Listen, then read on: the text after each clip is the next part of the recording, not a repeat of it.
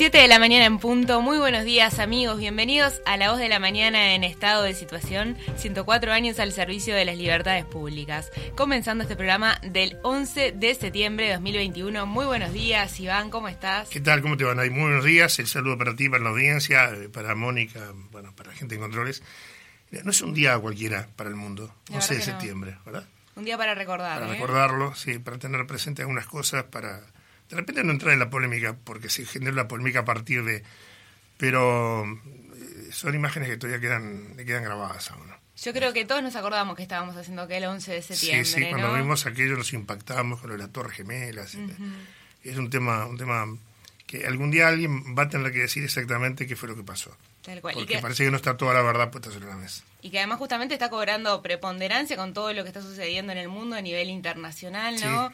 Teniendo en cuenta, bueno, la situación de Afganistán. Claro, porque además, de, mm, aparentemente, muchos de los que generaron este evento son los que hoy están siendo partícipes de esta situación, que Afganistán también tiene, tiene su historia y que muy, poca gente la conoce.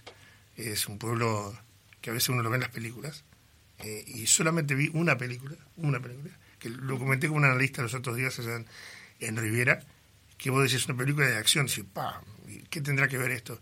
Rambo 3 muestra las cuevas de, Afganistán. Sin duda un lugar también de, lo que tiene que ver con los encantos de la naturaleza y con todo lo que es... Pero, el, pueblo, el pueblo afgano escapó, escapó de, la presión del gobierno ruso en principio, escondiéndose en, las cuevas. Y esas cuevas son un laberinto, es otro mundo. Y por eso dice que es un pueblo que es ingobernable. por eso es que hay mucha violencia hoy instalada es por aquello que tiene que tomar el poder. Pero un día es, para que lo analice alguien que conozca más de las cuestiones geopolíticas y todo, pero es un tema bien, interesante. La verdad que sí. Hoy te tenemos desde estudios, viniste ayer desde Rivera, Iván. Sí, hicimos, hicimos el recorrido, ya este, lo, del puente sigue siendo, sigue siendo el gran tema, el gran problema. Eh, nosotros lo subimos a la web porque además los vecinos de Durazno, que se habían quedado enganchados con nosotros por el tema de UPM2. Y o casualidad, UPM2 tiene que ver con todo esto. Tal cual. ¿Por qué? Porque eh, es impresionante, debe ser muy difícil vivir en el centro de Durazno para que la gente que no ha viajado por Ruta 5 tiene que saber que la ruta corta la ciudad a la mitad.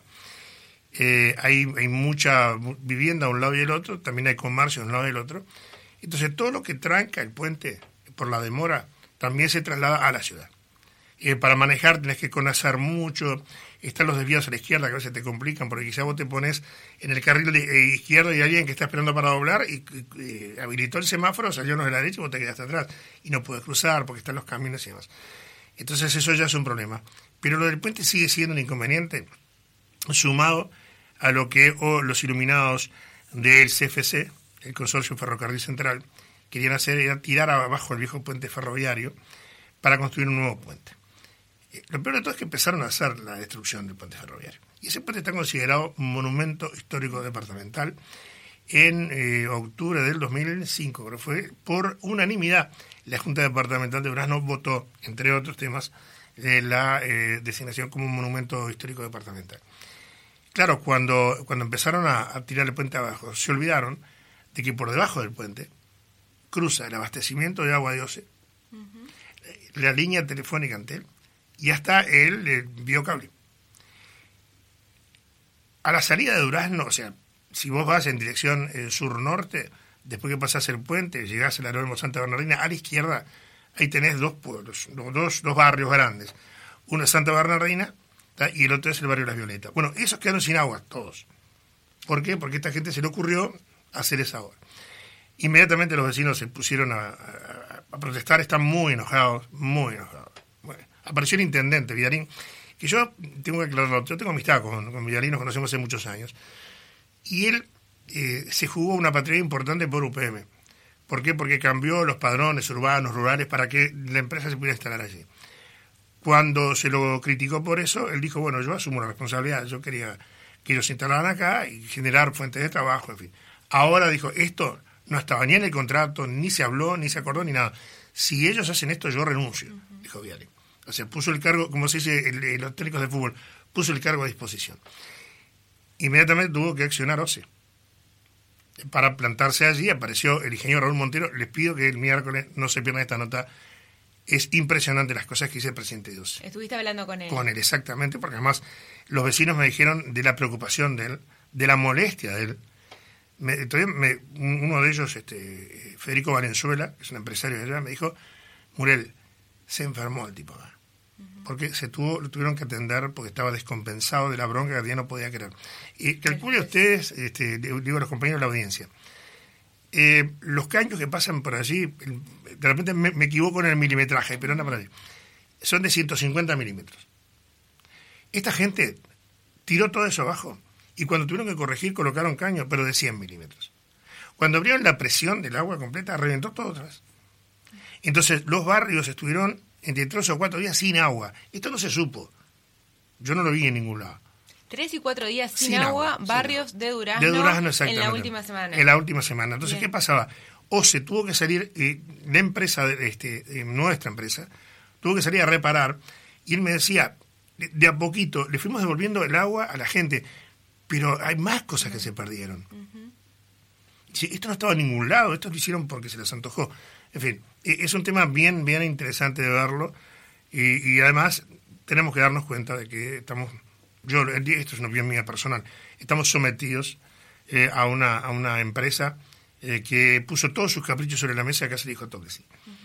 A todo que sí. Este, eso, eso es un tema que nadie lo puede obviar porque el gasto, eh, podemos hablar de todo, de la inversión, de lo que genera, este, hay gente que está a favor y que te muestra cosas que cuando vos contrarrestás con otra opinión ya no te saben qué decir.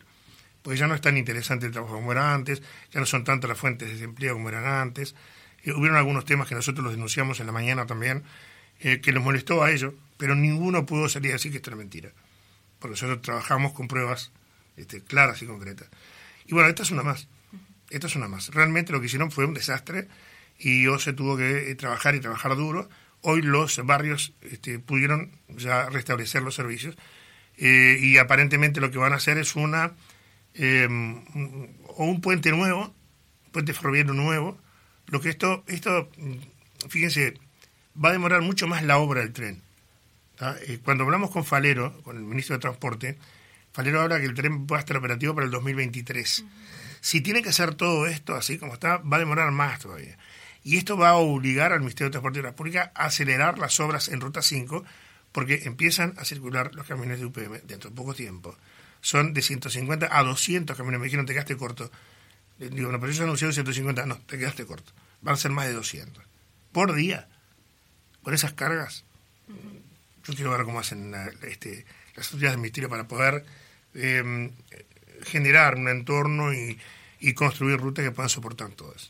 Tal cual. Iván, en la página web de la mañana.uy la gente puede encontrar justamente la nota que escribiste al respecto, relatando toda la situación que viven incluso los vecinos que, bien como, como lo contabas, como lo ilustrabas, la ruta cruza al medio la mitad de la ciudad. Es decir, hay gente que vive directamente donde frente a lo que son las aglomeraciones de autos con colas de esperas de hasta 40 minutos. Claro, imagínense de, de, 40 a 45 minutos y estar allí de repente soportando las bocinas. Las bocinas. De, todo el mundo, las protestas, la, gente que se baja, que, critica, que camina, que va.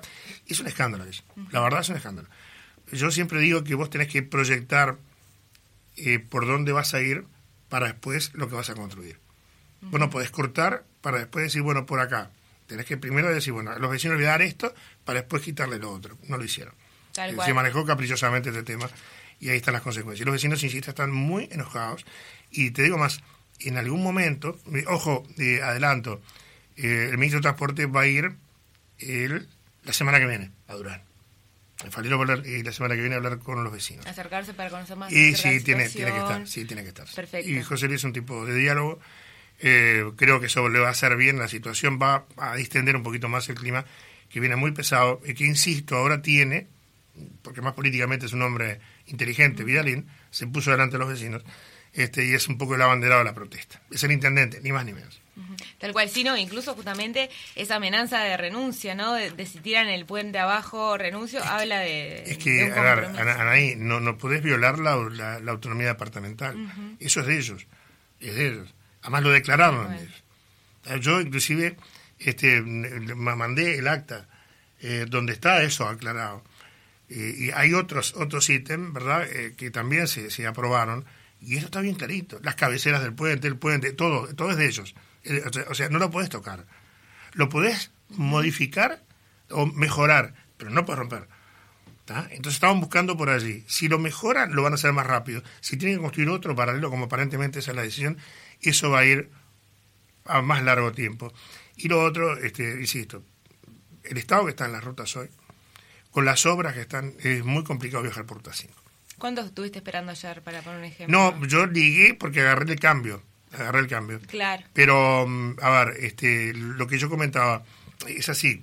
Ellos dicen, ¿por qué no se coloca personal para poder controlar el flujo de tránsito? Porque a veces hay mucho tránsito de un lado y casi nada del otro lado.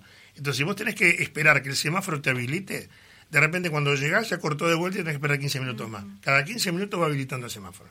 Eso no quiere decir que cada 15 minutos se este el, tránsito el tránsito se- sea más o menos.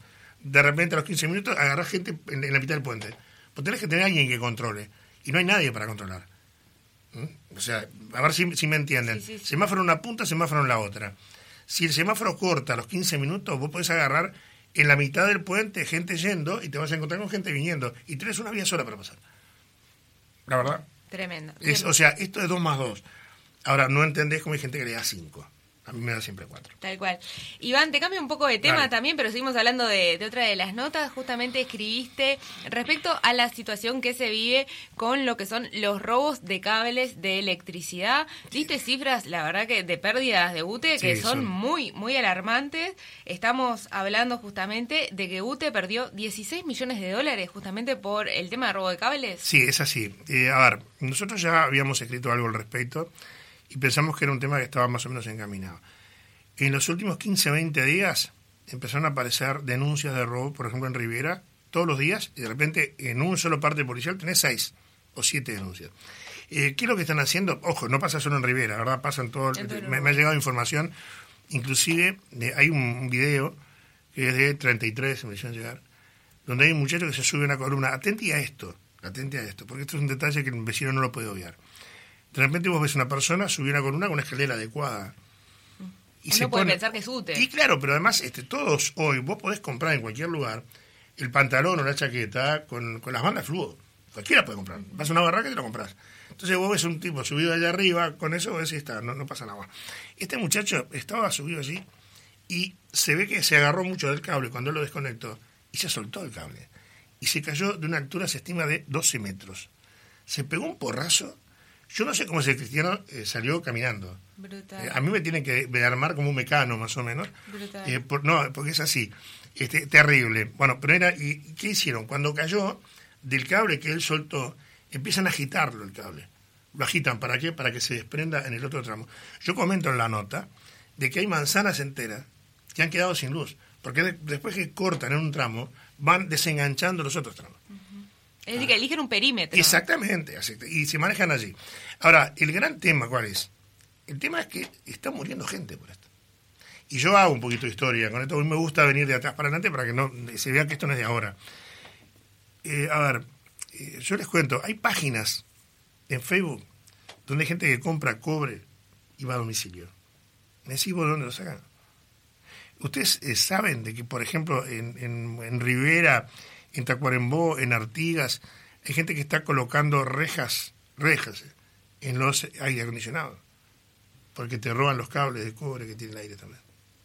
No, es brutal, es brutal. Pero respecto, también justamente, recién lo mencionaste, el peligro que conlleva robar cables. Se ha muerto gente, de claro. muchísima, muchísima. Ha muerto muchísima. gente, han encontrado gente eh, carbonizada dentro de sus estaciones. Ingresan a sus estaciones, no tienen ni idea de lo que están haciendo. Y ahora, el, el- el problema es solamente el robo de cables. Bueno, hay que ver qué es lo que lo origina. De repente lo podríamos ver por allí. Porque hay gente que dice, dice esto es el tema droga.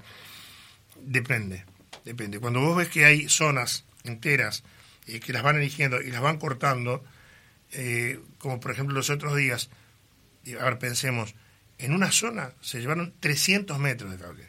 ¿Vos te imaginas lo que es un rollo de 300 metros de cable? Tres cuadras. ¿En qué lo llevas? cuadras, No, pero ¿en qué lo llevas? Sí, ¿Cómo sí, lo llevas? sí, ¿Cómo lo cargas? Te ¿Cómo descargó lo en un vehículo, a mano no lo llevas. A mano no lo llevas. Entonces, este, ahí entras a pensar de que debe haber algo más. Yo le- les cuento a la gente de que a mí me tocó en otro medio investigar un caso parecido, eh, robaban los transformadores. Eh, ¿Qué hacía? Los aflojaban, los bajaban, y después aparecían vehículos que los cargaba y se los llevaban, porque pesaban 140 kilos, 150 kilos. En aquel momento, después de una investigación que hizo la, la de policía de Rivera, se eh, detectaron primero que había una empresa brasileña que llegaba al lugar, y claro, era una empresa con cartelería, eh, escaleras adecuadas, fin, y vos decías, están trabajando, qué raro una empresa brasileña, pero la gente, allá nunca sabes de qué lado estás, de que si esto es Brasil o esto es este Rivera. Bueno, resulta que em, ellos eran los que los desmontaban y los vendían en establecimientos del lado del Libramento.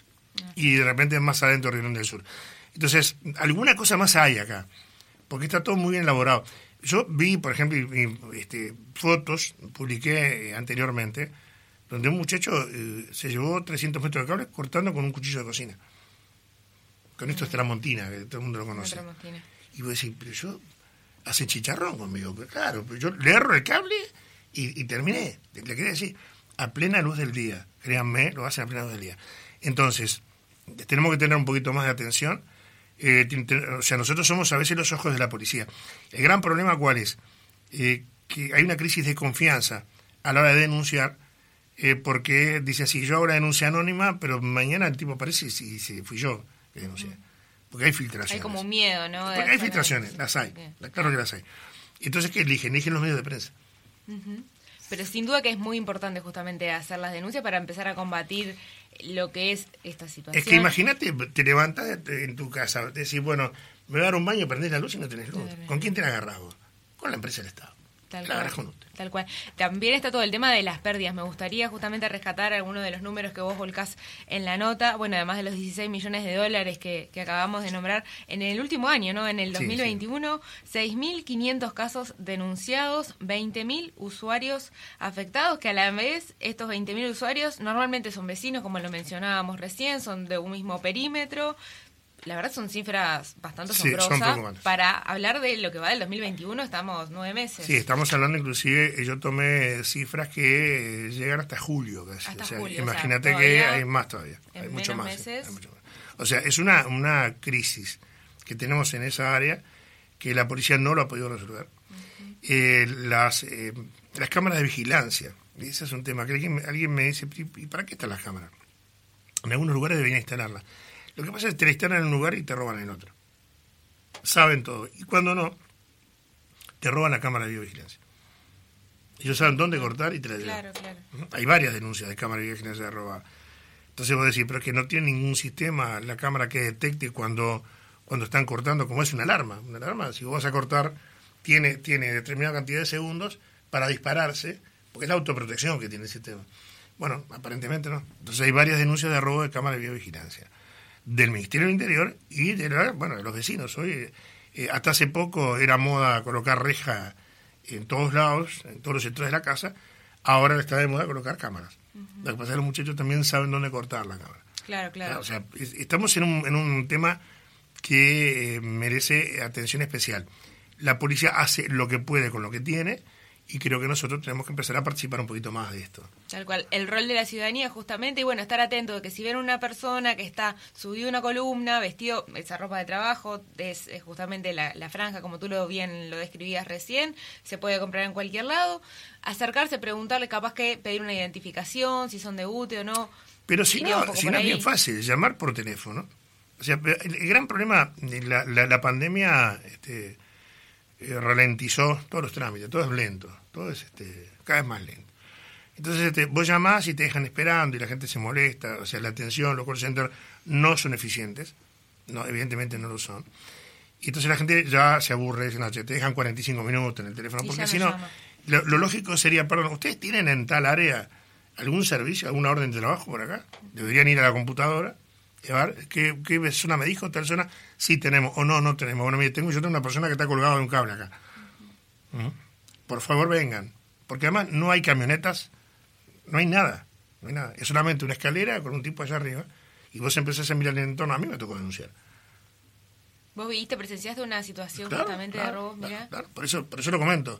Y después lo ves en otros lugares Y, ojo, de, de, repente aparecen, de, uno trabaja en una radio y, y, es una radio importante del norte, entonces cuando vos decís algo, la gente reacciona enseguida y te van a decir, che, aguantá que yo estoy haciendo tal trabajo en tal lado, bueno, avisalo.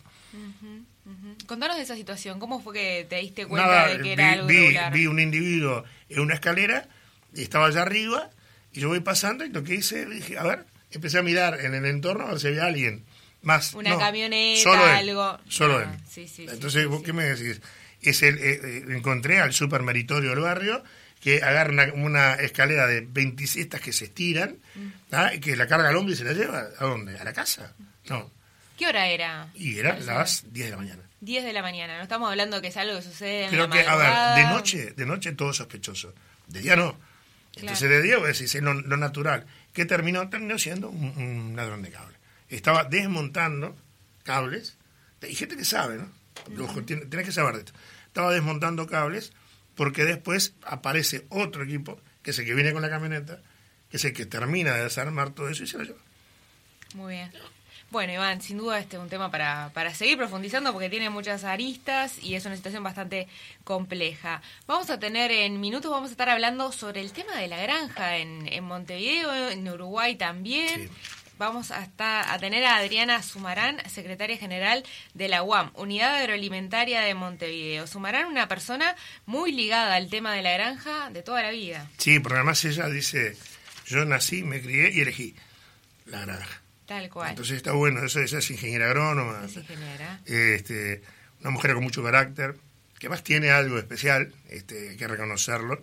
E, ese apellido creo que todos lo conocen, este, hija de quien fuera un referente del Partido Nacional y candidato a la presidencia como el doctor Alberto Sumano. Este, y bueno, ella fue una de las que puso carácter cuando se empezó a conformar el directorio de la UAM, como que si ella no iba a poder tomar decisiones este, de adorno, no quería ir. Me parece muy bueno destacar que una mujer que conoce y que inclusive ha estado en el norte del país atendiendo reclamos de algunos vecinos que habían sido maltratados, vecinos productores, maltratados en la UAM, este, dejándolos trabajando en condiciones que realmente lamentables, lamentables. Pero lo voy a contar eso en la nota que tenemos. bueno, en instante vamos a conocerla un poquito más. Vamos a la pausa, ¿les parece? Vamos. Bueno, ya venimos con más de la voz de la mañana.